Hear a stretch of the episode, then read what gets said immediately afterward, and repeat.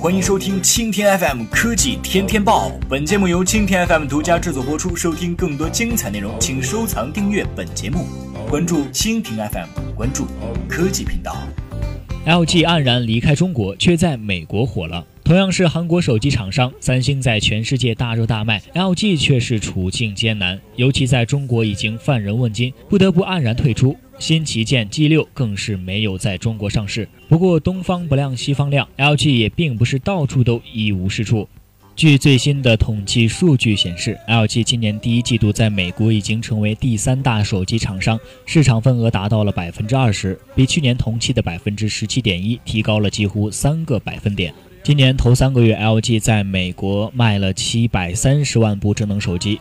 这份数据还没包括新旗舰 G6，因为它第二季度才在美国上市，可以预料会帮助 LG 继续在美国攻城略地。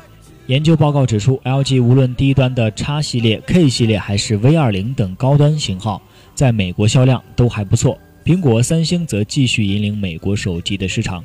份额分别有百分之三十四点五、百分之二十四点六，后者在 Galaxy Note 七悲剧后一路下滑，不过已经逐渐复苏。好的，以上就是今天的科技天天报，更多精彩内容请关注蜻蜓 FM。